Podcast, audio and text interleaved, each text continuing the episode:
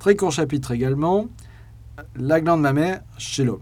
Donc bien sûr, les mamelons et les aéroles mammaires existent chez les sujets de sexe masculin et ont, à peu près les mêmes caractéristiques que les mamelons chez les sujets de sexe féminin. Donc ce sont des zones euh, érogènes et euh, donc bien sûr très innervées. Par contre, la différence réside dans les canaux galactophores et euh, la non visible des glandes mammaires.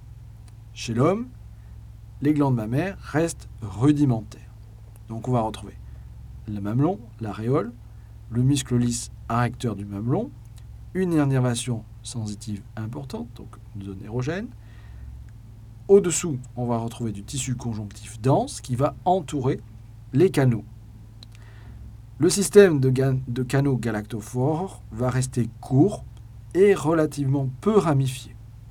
Donc c'est ce qu'on va parler de système rudimentaire, donc avec un, des prolongements épithéliaux qui vont souvent rester pleins et entourés d'un tissu conjonctif dense qui peuvent être, le, tout pouvant être parfois accessible à la palpation.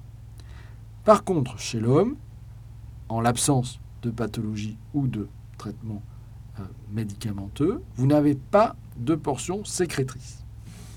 Et donc forcément, si vous n'avez pas de portion sécrétrice, vous n'avez que des canaux galactophoriques qui sont le plus souvent pleins, mais parfois possédant une lumière, mais vous n'allez avoir aucune sécrétion lactée.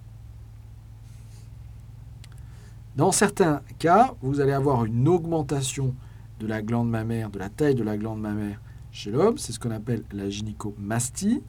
Donc, ceci correspond à une augmentation du volume des glandes mammaires chez l'homme. Ça souvent bilatéral, et c'est très dépendant du contexte hormonal.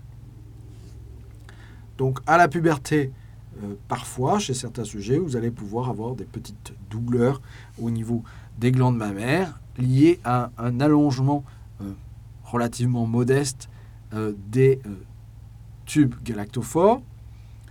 également chez les sujets obèses, du fait de la conversion des androgènes en oestrogènes par le tissu adipeux, vous allez pouvoir stimuler dans un, certain euh, contexte donc les canaux qui vont pouvoir s'allonger et entraîner une gynécomastie. Également, si vous avez une prise exogène donc d'œstrogène, vous allez pouvoir euh, entraîner un phénomène de gynécomastie ou par euh, défaut d'androgène.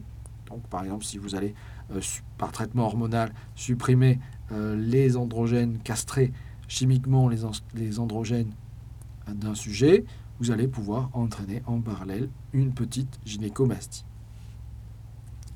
Donc, dans ce cadre, le système canalaire se développe modérément avec un allongement et une certaine ramification.